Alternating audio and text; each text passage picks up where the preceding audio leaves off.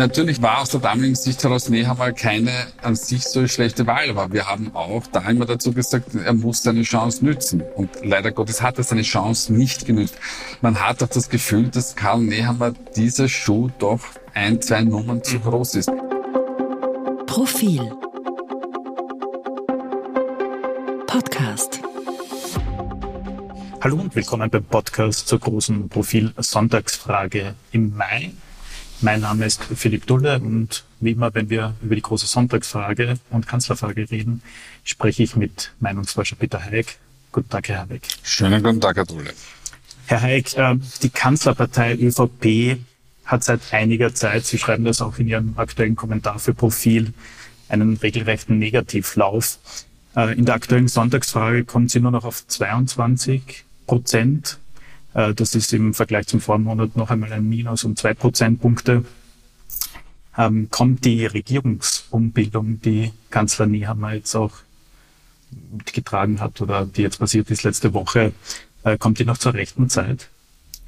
Die kann natürlich zur rechten Zeit kommen, aber sie ist jetzt natürlich der Auslöser für die schlechten Werte.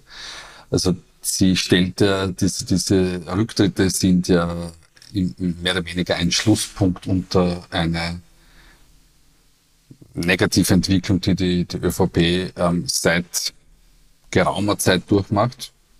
Also es hatte schon früher begonnen, nicht nur mit dem Rücktritt von Sebastian Kurz.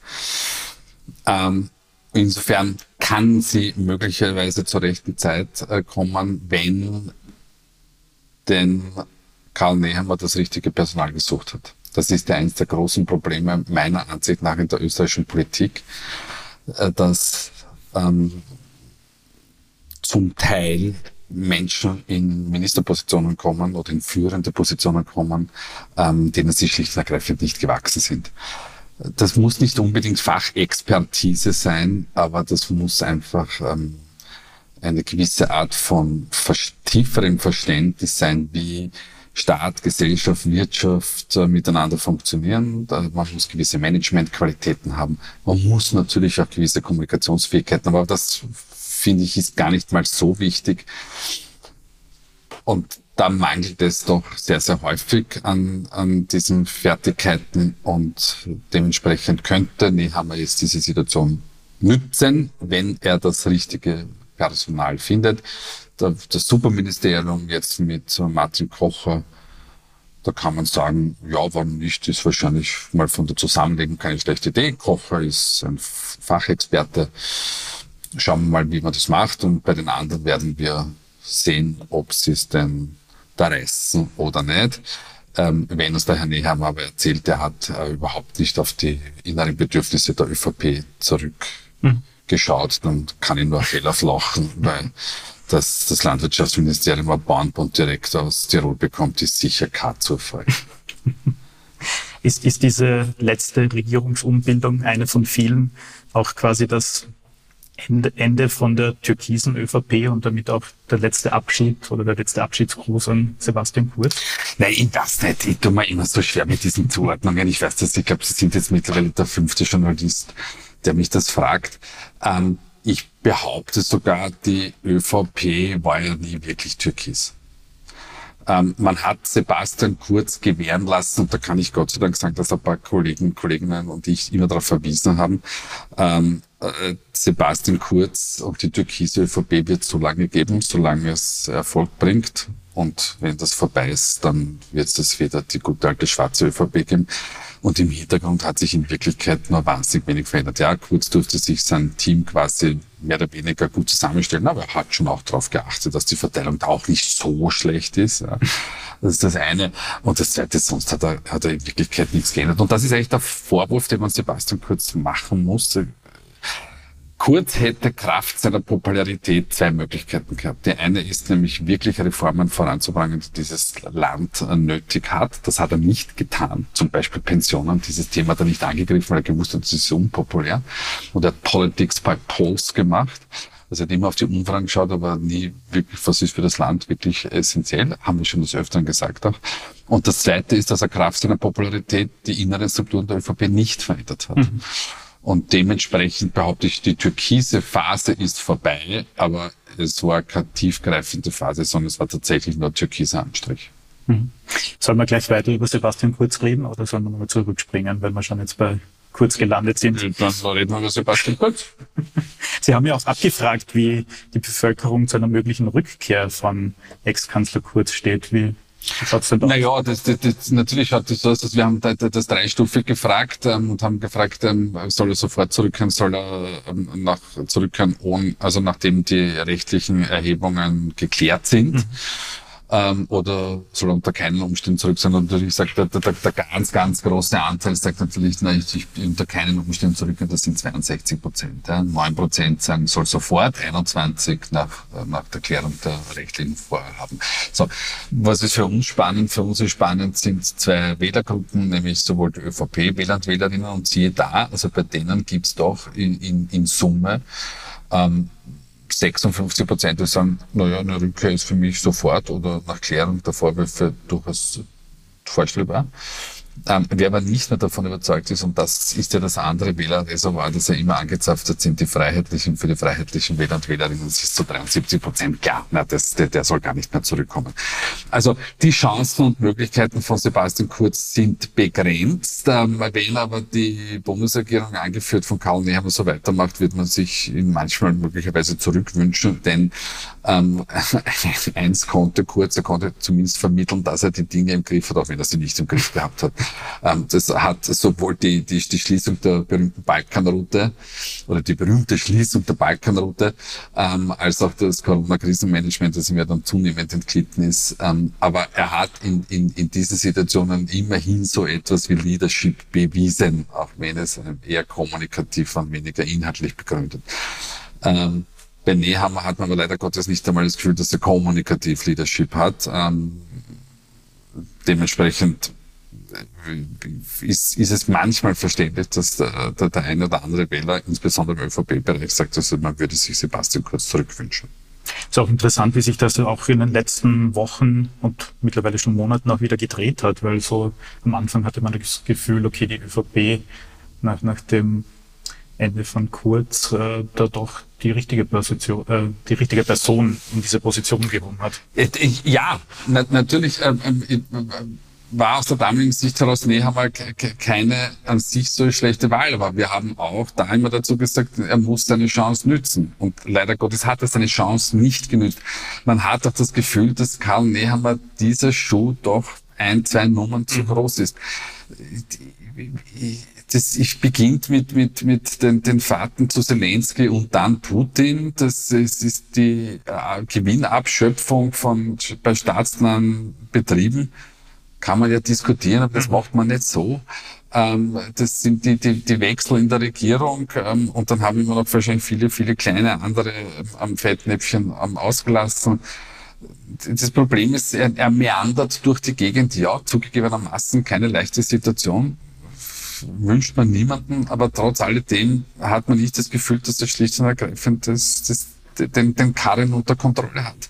Und das ist dann halt äh, das, das größte Problem. Und dann, was ich, ich bin der Meinung, was näher mal fehlt, ist jetzt abgesehen von einem äh, äh, gut aufgestellten Regierungsteam und auch guten Team in der Partei. Ich finde, da gibt es auch ein paar Baustellen ähm, fehlt es ihm auch an, an profunder Expertise von außen. Also man muss sich da, da, da Menschen holen, die eben über Wirtschaftsexpertise, über, was weiß ich, Aktienmarktexpertise, mhm. was auch immer, weil dann hätte man gesagt, lieber Freund, wenn du das so, so ankündigst mit den Abschöpftergewinnen, dann wird sich was auf den Märkten tun. Naja, und das hat sich getan. Ich erinnere noch daran, Angela Merkel war ein anderes Kaliber. Sie hat mal gesagt, ja, sie kann da nicht frank und frei von der Leber wegreden, weil es hat Auswirkungen auf die Finanzmärkte, wenn, wenn die deutsche Kanzlerin was sagt österreichischer Bundeskanzler ist immer drei Nummern kleiner, aber es tut sich am österreichischen mhm. Aktienmarkt auch was.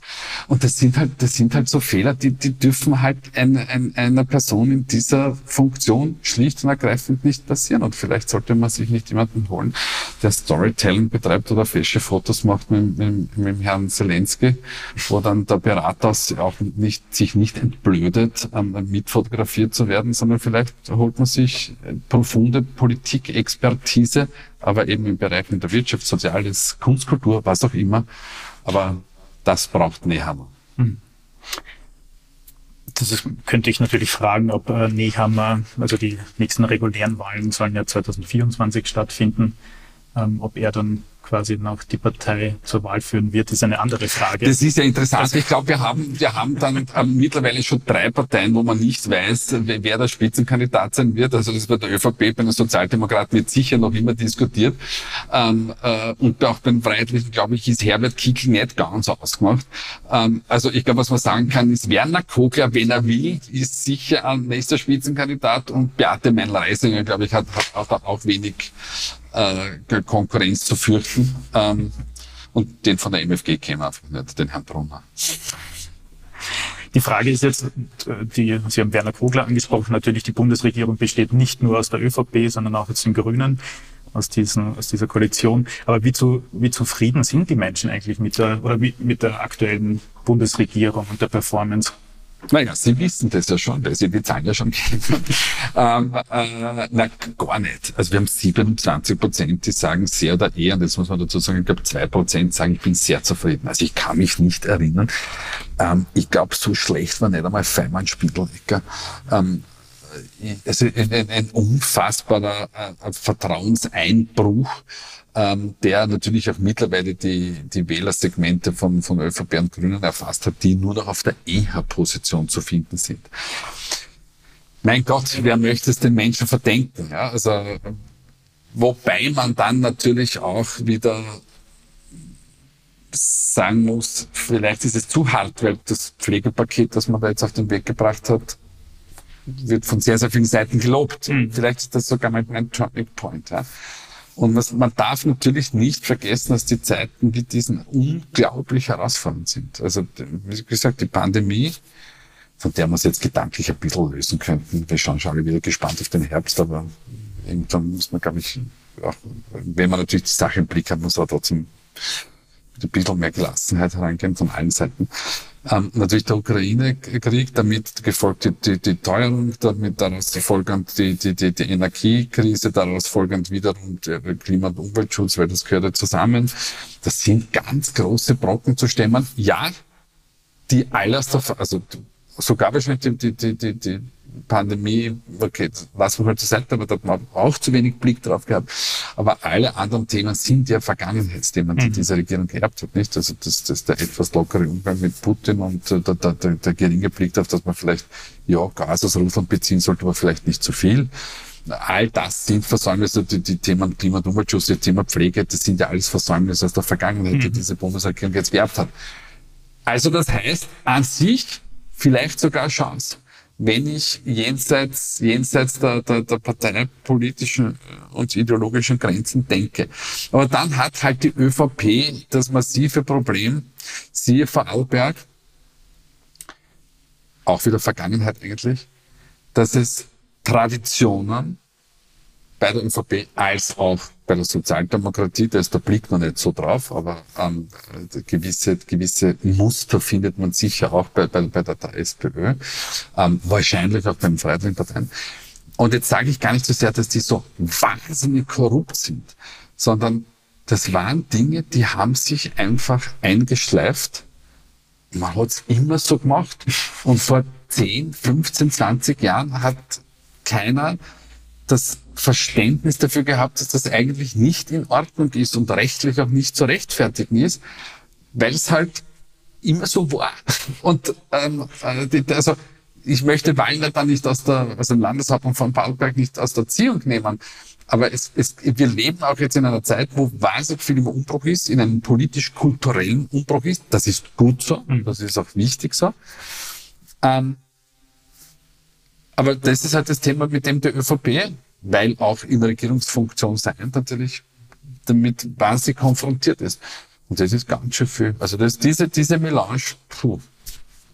Ich traue mich ja gar nicht zu fragen fast, aber werden Neuwahlen eine Option? Naja, aus, also aus politischer Sicht natürlich nicht. Weil, also ich, kann was soll daraus folgen quasi, oder? Bitte? Na, was, was könnte daraus folgen? Naja, nein, nein, also erstens, wir haben die, die Menschen gefragt, das ist ja relativ stabil, das ist ja 50-50-Positionierung, überraschend, überraschenderweise, ÖVP und Grünwähler sind dagegen. Ich glaube sogar Nierswähler sind auch eher dagegen, ja, tendenziell. nicht so stark, aber doch. Und, und Sozialdemokraten und Freiheitliche wären natürlich für, eine, für, für Neuwahlen zu haben. So, okay, soweit mhm. verständlich.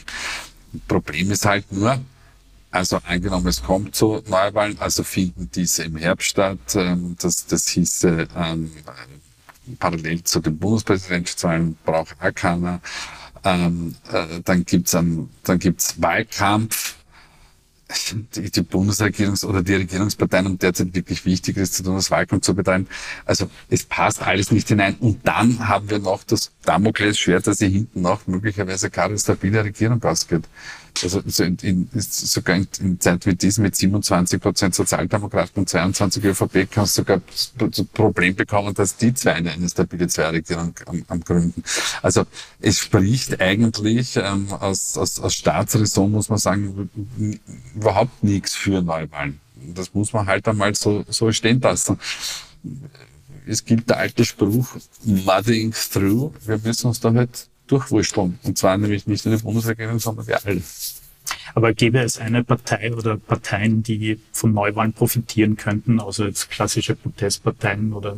Ja klar, na, die MFG wäre drinnen. Ja. Also die, die MFG wäre drinnen. Die MFG ist nicht nur Anti-Corona, sondern es ist klassische Anti-Establishment. Eh schon 33 Mal gesagt. Das ist auch wurscht, dass jetzt quasi die, die, die Pandemie mal eine Sommerpause. Vollkommen, vollkommen egal. Abgesehen davon, die Menschen sagen, ja, die, die, die bereiten uns ja schon wieder vor vom Herbst, es kommt sicher wieder und die wollen es wieder nur wegsperren und, und unser Geld und was wir sicher. Das ist, und die, die, die, und wenn es die Pandemie ist nicht, ist, ist was anderes und mit Menschenfreiheit, Grundrechte tut sich halt viel rein. Richtig und das Beste ist, wenn es gar nichts sagen, die MFG, weil dann sind sie nur Projektionsfläche. Das, das, das, das, das Dieser kleine Abwärtstrend, äh, der sich da die sechs, ich weiß nicht, ob sechs oder sieben ist vollkommen egal. Aber klasse, klasse. Stronach, seine, seine Partei hat dann ein Problem bekommen, wie in die 210 gegangen ist ähm, hättest doch noch nichts gesagt, hätte es wahrscheinlich heute diese Partei heute noch geben. Ja? Und mit der MFG ist es genauso. Und Bestes, die machen gar nichts. Dann sind die fix drinnen. Vielen Dank äh, für diese Analyse. Wenn ich eines von heute mitnehmen kann, dann wir müssen weiter wursteln und schauen, genau. was sich ergibt. So, so, so machen wir das und in einem Monat treffen wir uns. Sehr schön. Vielen Dank, Herr Heik, und äh, liebe Hörerinnen und liebe Hörer, vielen Dank fürs Zuhören und bis zum nächsten Mal.